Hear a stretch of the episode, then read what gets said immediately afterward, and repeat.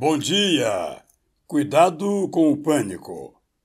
No estágio presente da civilização, alcançamos uma conexão que só não cobre a Terra toda, porque a pobreza e a avareza ainda isolam populações.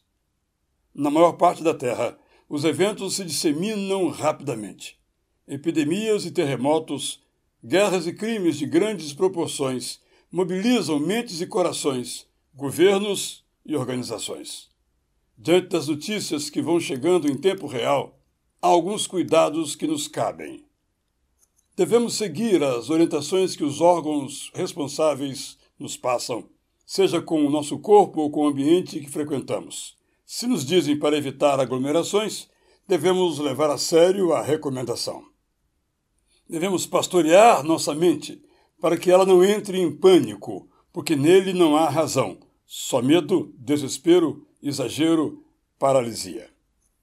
Devemos nos munir da certeza que não estamos imunes ao drama coletivo, seja por causa da fé que temos, da força que sentimos, da saúde que temos. Coisas ruins podem vir para pessoas santas, boas e fortes.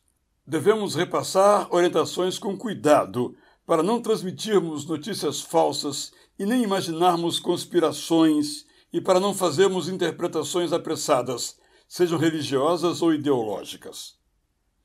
Devemos ser éticos em nossas atitudes.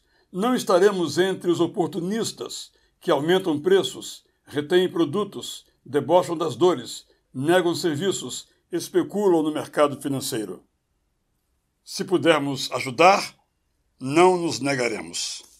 Se pudermos cooperar, faremos o que estiver ao nosso alcance, e uma é orar pelas vítimas, pelos profissionais da saúde, pelos cientistas, para que tornem mais seguras as nossas vidas.